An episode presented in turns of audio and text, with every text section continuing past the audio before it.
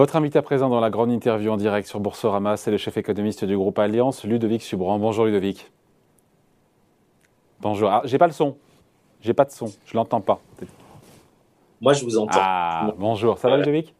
oui, ça va très bien. Bon, petite question là. Le pétrole qui finalement est sous les 120 dollars, euh, on se parle, je crois que 118 dollars le baril de Brent, alors qu'on voit des Européens qui vont réduire de 90% leurs importations de pétrole russe d'ici à la fin de l'année. C'est pas une surprise.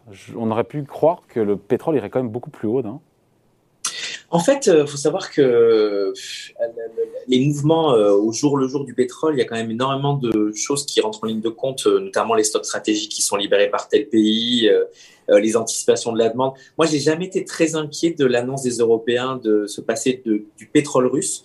je pense que si on revient juste au niveau de production de l'OPEP de fin 2018, si la Suède enfin si la Norvège, si euh, les, États-Unis font un peu plus, en fait, on, se passe de ce pétrole russe. Donc, euh, je pense que 120, c'était peut-être un maximum. Euh, et je pense pas que ça puisse aller beaucoup plus haut. Je suis beaucoup plus inquiet sur le gaz. On voit de, des Européens qui ont décidé voilà, cet embargo sur le pétrole russe, en les sent évidemment beaucoup plus réticents euh, à en faire de même, à envisager un embargo sur le gaz, alors qu'on a une inflation qui flambe toujours plus de 8% en zone euro sur le, sur le mois de mai. Le prix à payer pour les ménages serait trop élevé? Cataclysmique. Hein, je crois que c'est Marine Le Pen qui disait des conséquences cataclysmiques. Euh, après, c'est. En, février-mars, on avait calculé le coût aujourd'hui de la guerre avec l'envolée euh, des prix euh, de l'énergie auquel on s'attendait avec 100 embargos, hein, donc 100 scénarios de blackout. On était déjà en moyenne pour une famille européenne autour de 300 euros sur l'année 2022. D'accord? Et si on avait un embargo du gaz russe, donc un vrai phénomène de blackout, euh, en fait, on était beaucoup plus autour de 600 euros. Donc ça, ça doublait euh, le coût de la facture énergétique. Alors après, chaque pays fait un peu ce qu'il veut. Hein. Chez nous, on a décidé euh, de compenser cette hausse de facture énergétique. Chez les Allemands, euh, les gens ont déjà vu leur facture d'énergie presque doubler. Euh, et donc, après, ça dépend de ce qu'on fait au niveau budgétaire, hein, puisqu'on dépense déjà en France presque 2 points de PIB sur le pouvoir d'achat pour contrer les effets de la crise énergétique. Donc, en fait, le coût de la guerre Ex il est en effet, si on va à un scénario où on se passe du gaz russe, presque de 600 euros en moyenne. Il est très différent, bien sûr, des, selon les déciles de revenus. Et ensuite, selon ce que fait le gouvernement pour aider ou pas euh, les prix à la pompe, les prix euh, euh, de la cuve de fuel, les prix du gaz et de manière générale, les prix de l'électricité. On a les moyens, Ludovic, en France, le gouvernement français a les moyens de subventionner durablement l'énergie. Encore une fois, quand on voit le, déjà l'état de nos déficits publics au global, autour de 5-6%, notamment la part structurelle. Moi, je pense qu'on en a les moyens si on le fait de façon euh, coût efficace. C'est-à-dire que si on cible euh, les aides vers ceux qui en ont le plus besoin. En revanche, si on continue de faire ce qu'on fait, c'est-à-dire faire des subventions pour tous, je pense que c'est pas soutenable pour les finances publiques puisque ça rajouterait presque trois points de dette, voire quatre points de dette dès 2023. Et donc, on aurait des trajectoires de dette avec des trajectoires de croissance qui sont pas très bonnes, qui sont très divergentes entre les pays de la zone euro, et ça créerait de nouveau euh, des questions autour de bah, tel pays, est-ce qu'il est euh, responsable sur ses finances publiques, tel autre pays, dans un environnement taux qui a changé bien sûr depuis euh, le début de l'année. Donc moi je pense que c'est possible. En France, on a énormément de filets sociaux, les minima, les, les allocations vieillesse, adultes handicapés. On a énormément de, de, de transferts sociaux qu'on pourrait augmenter. Euh, et on sait que c'est déjà ciblé sur les plus euh, précaires.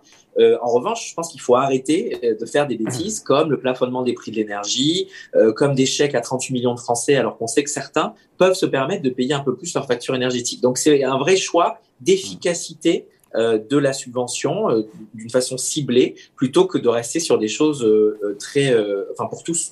On parlait juste avant euh, de cette possible récession en France. On a déjà un premier trimestre en, décroissance. Si un embargo euh, européen est décidé sur le gaz russe, c'est la récession assurée en Europe? Oui, c'est la récession. D'ailleurs, je, vous assure que dans tous les modèles, les gens qui vous disent avec précision combien on va avoir, nous, on s'est prêté à l'exercice. En fait, on ne sait pas parce que même en temps de guerre, l'énergie continue d'affluer. Donc, en fait, euh, un moment où on a vraiment un choc d'approvisionnement énergétique, dans l'histoire récente, le seul moment qu'on connaît, c'est Fukushima.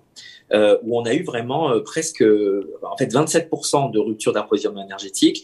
Et du coup, on a vu que pour 10% de baisse d'approvisionnement énergétique, on a à peu près une récession de l'ordre de 1 à 1,5 point donc une contraction de croissance, et on a deux points de plus d'inflation. C'est le seul truc qu'on connaît vraiment, et ça n'a rien à voir bien sûr avec la guerre euh, en Ukraine. Donc moi, nous, si on prend cette élasticité-là, oui, on serait euh, euh, en récession. Encore une fois, euh, récession au sens de, on aurait des trimestres de croissance négative, mais j'entendais votre votre votre invité juste avant qui parlait de l'acquis de croissance. Malheureusement, en fait, l'acquis de croissance, ça marche pas comme il l'a expliqué. C'est-à-dire que c'est c'est glissant sur l'année, donc en fait, ça s'arrête pas à l'année calendaire, puisque c'est des questions de croissance par rapport à l'année d'avant. Donc en fait, on pourrait très bien terminer. Il, a raison de dire, pardon, dans son explication, il dit mais moi je regarde la croissance en 2022, le premier trimestre, le deuxième, le troisième, le quatrième, et là, voilà, je ne oui, pas ce qui s'est passé Il y a des niveaux derrière. En fait, il faut juste faire le, il faut regarder le calcul euh, avec plaisir pour, euh, pour vous montrer ça. Euh, ça fait partie de, des, des subtilités de mon ancienne maison lycée il se trouve que c'est juste le PIB, c'est un indice, et puis c'est on regarde les taux de croissance d'un indice, et en fait, on peut très bien avoir zéro pendant toute l'année 2022 ou moins 0,1, moins 0,2 et finir l'année avec une croissance du PIB positive quand on compare le PIB sur l'année totale. Si jamais la fin de l'année précédente était bonne, c'est ça? Bah, bien sûr, bah, c'est un peu ça. Donc, ah, pour le ça, c'est hein. juste un compromis statistique. Et donc, il faut juste comprendre ça. Le, le, ce qui compte dans le quotidien des Français, c'est ce qu'on appelle le momentum de croissance. C'est-à-dire, le est-ce que est-ce qu'aujourd'hui, euh, on est dans un. Et là, le momentum, il n'est pas bon.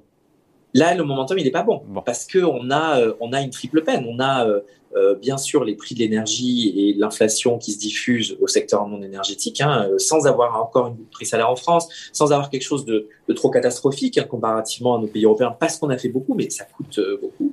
Il y a bien sûr la confiance, et, et, on est un peu dans un moment où on va regarder ce qui se passe sur les décisions d'investissement, sur les consommations de biens semi-durables, et les chiffres sont pas très bons. Et puis on a eu sur la production, hein, on a eu ces, ces approvisionnements en berne à cause de la stratégie zéro Covid de la Chine, qui risque de durer jusqu'au troisième trimestre. Donc c'est vrai que le risque d'avoir un deuxième trimestre négatif est très présent. Euh, et donc tout va dépendre en effet de, de, bah, de style soldat consommation euh, sauve un petit peu la donne. Aujourd'hui, dans les services, par exemple, on a plutôt des bonnes nouvelles. On a aussi des bonnes nouvelles sur le terrain de l'emploi. On peut éviter euh, deux trimestres consécutifs de croissance négative et certainement on peut éviter une récession sur l'ensemble de l'année. En revanche, c'est vrai qu'on est dans très peu de croissance et pas mal d'inflation. Et donc, vous imaginez bien que ça change complètement euh, euh, les décisions de politique publique, la perception euh, par les ménages, les entreprises de l'environnement des affaires, et que c'est là-dessus qu'il faut lutter. Hein. Il faut récupérer de la croissance dans un environnement où les vents sont contraires. Ouais. Et sur les prix de l'énergie, justement, est-ce que si on prend un peu de hauteur et qu'on regarde devant nous, est-ce que les prix de l'énergie pourraient, devraient, vont rester durablement élevés? Est-ce que c'est maintenant le scénario le plus probable? De façon pérenne, on va devoir payer notre gaz, notre, électricité, notre essence plus cher ce qui est sûr, c'est qu'on a vu en 2022, donc en février, en mars, je pense qu'on a vu ce qu'on aurait payé comme choc du changement climatique à horizon 2030-2040. C'est-à-dire qu'on a eu euh, une montée en charge très rapide de ce qui est le vrai prix de la décarbonation de l'économie. Après, moi, je pense pas que le niveau euh, auquel on, on, va rester, ça va être 120. Je pense que ce qui est sûr, c'est qu'on va être assez durablement au-dessus de 90, avec des petits de la volatilité autour de ça. 90, c'est pas très bon pour un pays. On parle euh, du baril de pétrole là du baril de pétrole. Euh, je pense que c'est pas très bon. On a connu des moments euh, à 20 ou à 0 où euh, mm. on aimait bien être à 80. C'était un peu le sweet spot 80.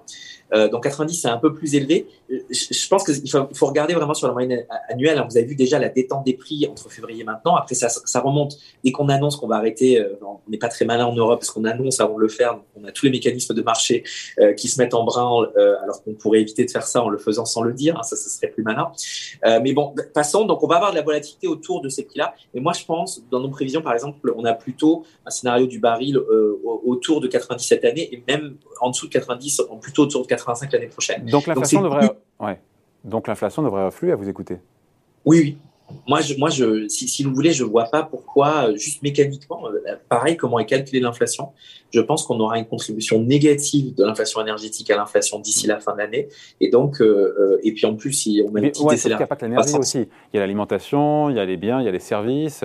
Au global, pour vous, on est au pic d'inflation. On a ces chiffres qui sont quand même qui continuent d'accélérer encore une fois en zone euro, au-delà de ce qu'avaient anticipé les économistes euh, sur le, sur le mois de mai, la France, la zone euro. On est, on est au pic, ça va redescendre ou on est, on est peut-être parti pour être sur un plateau haut? Moi, je pense que là, aujourd'hui, on est plutôt sur un plateau haut jusqu'à l'été. Euh, je, pense qu'on va être en France autour de 5 euh, encore pendant quelques mois. Mais, Et donc après l'été, l'inflation va redescendre pour vous? Oui, moi, pour moi, l'inflation, ça va redescendre, c'est obligé, quoi. les, trucs que je regarde, enfin, ce qui m'inquiète, c'est la boucle prix-salaire. Et nous, on avait calculé qu'au bout d'un an d'inflation au-dessus de 4 ou 5% en France, en Allemagne, on a une boucle prix-salaire, et donc on a une inflation qui est persistante euh, de l'ordre d'un demi-point euh, à un point selon euh, ce qu'on regarde en France et en Allemagne. Donc ça, c'est mon, mon, juge de paix à moi, c'est ce qui se passe à l'automne. En, en, même temps, voilà, ça, ça c'est pour le, le, scénario, ou du moins ce qui se passe sur l'économie réelle. Sur les marchés, je ne crois pas du tout à un décrochage des anticipations d'inflation. Je pense que plutôt elles sont plutôt rassurantes. Donc il n'y a pas de cette idée de persistance de l'inflation. Et donc, en vrai, ce qui va se passer, c'est qu'est-ce qui fait baisser l'inflation euh, Est-ce que c'est on attend mécaniquement que les choses un petit peu extraordinaires euh, se calment, se, se stabilisent? Ils n'ont même pas besoin de se calmer. Hein. On peut toujours avoir malheureusement une crise en Ukraine et avoir une baisse de l'inflation parce que les prix se stabilisent à 100 ou à 110 au lieu d'être à 120 et donc ça crée un effet négatif en effet de base. Ou est-ce qu'en effet les politiques publiques, de façon très active, décide de faire baisser les prix? Ça peut être en baissant les barrières douanières, si on a des barrières douanières, c'est le cas des États-Unis. Ça peut être en faisant euh, des mesures euh, euh, de, de, plafonnement de prix qui sont très coûteuses, mais qui marchent assez bien pour contenir l'inflation dans une période de crise. Et c'est surtout à la Banque centrale de faire en ce moment un peu le gros du boulot. C'est-à-dire, et sans, et tout le, toute la, difficulté aujourd'hui, c'est de monter un petit peu les taux d'intérêt, d'arrêter le, le, le, les soutiens euh, en liquidité sans casser la croissance. Et ça, pour la zone euro, moi, je trouve que c'est très compliqué parce qu'il n'y a pas de surchauffe aujourd'hui en zone euro. Et donc, le gros de l'inflation, c'est des chocs euh, négatifs euh, d'offres. et puis, de, troisième chose aussi, il y a quand même plutôt des petites bonnes nouvelles du côté de la Chine. C'est-à-dire que les confinements sont en train de s'arrêter. Et donc, même si ça va prendre tout l'été, d'ici septembre, on devrait avoir un petit peu moins euh, de sujets sur les approvisionnements d'intrants industriels notamment. Et donc, c'est vrai que moi, je suis plutôt optimiste sur la fin de l'année, mais euh, dont acte, hein, euh, un premier semestre comme ça, avec une inflation qui culmine à 5% en France, à 8% en zone euro, alors qu'on a 0 ou 0,1% de croissance, c'est vrai que c'est compliqué à gérer. Ça complique toutes les politiques publiques. Euh, parce qu'on a un changement de régime sur l'endettement de l'État, le service de la dette, le coût de la dette, on a euh, d'autres politiques publiques qui sont plus difficiles à mettre en œuvre. Et donc, c'est vrai que c'est un moment un peu difficile à passer. Mais, mais l'inflation devrait se calmer donc à partir de cet été, selon vous moi, moi, pour moi, le pic est maintenant. Et donc, la question, c'est est-ce que ça se calme plutôt en juillet ou plutôt en septembre? Pour moi, c'est plutôt en septembre. Mais, euh, mais ça, c'est, on peut arriver doucement à 4% d'inflation en France à la fin de l'année et on reviendrait plutôt à, à 2% sur la fin 2023. Juste une petite question, on se quitte là-dessus, Ludovic. À qui profite l'inflation? Moi, je me dis personne, sauf quand on est endetté. Mais sinon, à qui ça profite? Ça profite. Euh, alors, quand on est endetté, ça dépend du régime de taux d'intérêt. Euh, nous, on a plutôt des taux euh, fixes, oui, etc. bien sûr, taux fixes mais ça dépend de la maturité de votre prêt, vous voyez, parce que quand vous êtes une entreprise, vous êtes très endetté. L'inflation avec des hausses de taux, c'est pas très très bon pour vous parce que vous avez un pet sur votre, vos marges, votre rentabilité. Et puis, si vous avez. Au ménage, je, pense, je, pense, au ménage surtout. Non, je, je, moi, moi je, parce que je finis juste sur les entreprises, il y a quand même des entreprises où il y a des cartels dans certains secteurs, et l'inflation leur profite beaucoup, puisque c'est pas un mécanisme de marché qui fixe le prix, c'est un mécanisme d'entente euh, tacite. Donc il faut faire attention à ça. Il y a quand même des gens aujourd'hui, notamment dans la distribution, euh, qui, à mon avis, pourraient faire des efforts sur euh, les prix et qui euh, n'en font pas euh, beaucoup. Euh, sur les ménages, non, l'inflation, c'est pas quelque chose. Il y a des gens qui sont moins affectés si vous avez de l'épargne, si vous avez du pouvoir d'achat, si vous, avez des revenus financiers qui vous permettent de vous protéger de l'inflation. On pense à l'immobilier, on pense euh, aujourd'hui au, au, marché des matières premières. Il y, a, pas mal de façons de protéger un peu l'épargne, éviter qu'elle dorme sur les comptes en banque et donc de perdre l'inflation. Euh, mais ça, on parle des gens qui peuvent se le permettre pour la grande majorité des gens, l'inflation, c'est pas très très bon. L'inflation, c'est pas très très bon. Après, tout dépend aussi sur les salaires. Si, avec un peu d'inflation, vous arrivez à négocier vos salaires. Ça dépend de votre productivité, ça dépend du secteur dans lequel vous êtes. Donc, c'est pas tout le monde perdant. Mais c'est vrai qu'à ces niveaux-là, comme ça a été très rapide euh, et, et, assez élevé pour la France, hein, 5%, euh, bah, il y a beaucoup plus de perdants que de gagnants. C'est vrai que c'est une vraie taxe sur, euh, sur les classes moyennes. Et donc c'est pour ça qu'il faut lutter contre cette inflation pour éviter qu'elle ne s'installe. Allez, merci beaucoup. Merci d'avoir été avec nous. Ludovic Subran, donc le chef économiste du groupe Alliance, invité de la grande interview en direct sur Boursorama. Merci. Merci. Salut. Bye.